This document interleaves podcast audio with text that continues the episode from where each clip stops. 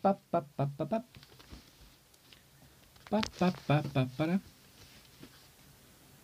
Hola, ¿qué tal gente? ¿Cómo están? Sean bienvenidos a este segundo episodio de mi podcast, Pensamientos e Ideas sobre la Transitoriedad, donde prácticamente hago eso.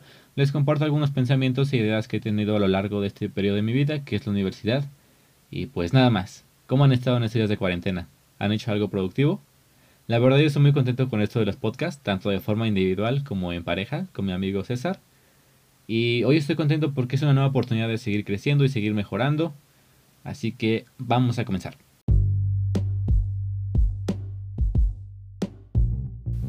El otro día tuve una plática con una persona que es bastante allegada a la religión y sobre todo a Dios. Dentro de esta plática la persona me compartía su punto de vista acerca de la carrera que estoy estudiando, que es psicología, y su deseo porque estuviera más involucrada con este aspecto religioso. Realmente yo no sabía qué pensar o qué decir porque una vez que entras en esta carrera te das cuenta de lo demeritada que está en algunos aspectos, al menos aquí en México. Siempre salen comentarios como, y que me han tocado personalmente, como, uy, psicología, esa carrera ni sirve, mijo.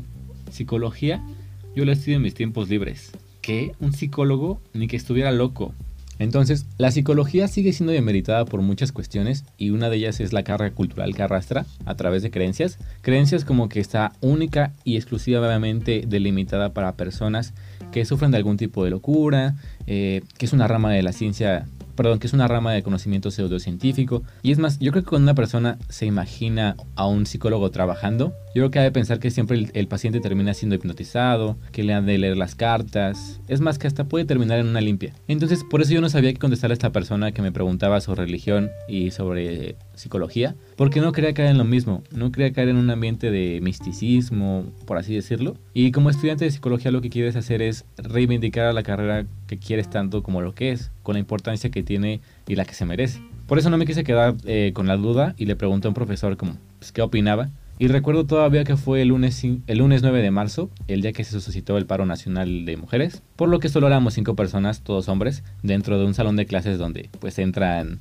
40 eh, estudiantes. Debido a que éramos muy poquitos, pues se tomó todo el tiempo para contestarme. Este profesor se dedica particularmente a trabajar con niños con alguna dificultad en el aprendizaje, por X o por Y razón. Entiéndase alguna enfermedad, algún trastorno, algún tipo de retraso. Y lo que él comenta es que este trabajo puede ser bastante desgastante tanto emocional como psicológicamente para la familia, para el paciente y para él.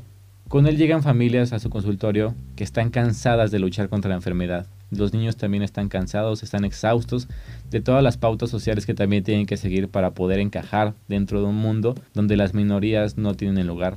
Ah, y pues parte de su trabajo no solo es hablar con ellos, sino también entenderlos. Muchas de las familias que llegan ahí son allegadas a la religión. Entonces, lo que mi profesor hace es que a través de pasajes de la Biblia les explica ciertas cosas a estas personas y pues le funciona para que las personas puedan seguir adelante y sin rendirse. Algo así como que Dios tiene un plan para ellos, que tal vez están pasando por esta situación por alguna razón en especial, que todo tiene una razón de ser. ¿Han escuchado eso de que Dios le da sus peores batallas a sus mejores guerreros? Bueno, pues algo así. Y yo sé que suena hasta cruel o aprovechoso de su parte, pero lo que importa aquí es que el discurso que manejan los pacientes de mi profesor, de algo se tiene que agarrar para poder entenderlos y tratar de explicarle las cosas como ellos lo entienden. Si es la religión, si son caricaturas, si son este, carros, lo que sea. Y así se fue toda la clase platicándonos un poco acerca de lo que hace él. Y nos contaba que él mucho tiempo estuvo desapegado o desallegado de las caricaturas. Hasta que empezó a trabajar en esto y entonces le llegaban niños cuyo marco de referencia eran eso, exclusivamente de las caricaturas y nada más. Nos contaba también de un niño que no hacía otra cosa más que platicarle de Ninjago en las sesiones. Entonces, próxima escena está el profesor aventándose toda la serie de Ninjago para poder hablar con el niño. Mi profesor tampoco se había parado nunca en la central de abastos y de repente llega un día un paciente que su marco de referencia es lo que pasa y se suscita dentro de ese lugar. Y próxima escena está mi profesor cinco días de la semana, de lunes a viernes a las 7 de la mañana, ahí parado en la, en la, en la central de abastos. Y por último nos contó una experiencia que la verdad me parece bastante acertada de su parte, muy inteligente. Llegó una niña con él de 6 años, diagnosticada con cáncer, bastante ya exhausta, cansada de, la, de las quimios, su familia también cansada, ya hartas de toda esta enfermedad, y los padres le comentaban que la verdad ellos ya sentían que estaban llegando a su límite, que estaban cansados, que ya no se sentían como padres preparados para esta situación, que sentían que ya no tenían los pantalones para seguir con esta situación, a diferencia de su hija, que, ellos la veían y se veía totalmente valiente, siguiendo luchando con la enfermedad. Vaya, parecía que le sobraban los pantalones a ella, ¿no? Y pues mi profe se agarró a esta situación de los pantalones. Les dijo algo así como, bueno, ¿y ustedes no creen que tal vez esta niña llegó aquí con ustedes a una familia donde hay dos padres valientes con los pantalones puestos y necesarios, pero que en esta ocasión se los tuvieron que ceder y dárselos a esta niña para que pudiera luchar con esta enfermedad? O sea, ustedes tuvieron que renunciar a sus pantalones para podérselos dar a esta niña y darle todo lo que merecía. Tal vez sin ustedes como padres esta niña ya se hubiera rendido. Y no, no, no, no, que se pueden a llorar de amares. A lo que quiero llegar es que entendí que la psicología es adaptable a cualquier marco de referencia del paciente en cuestión.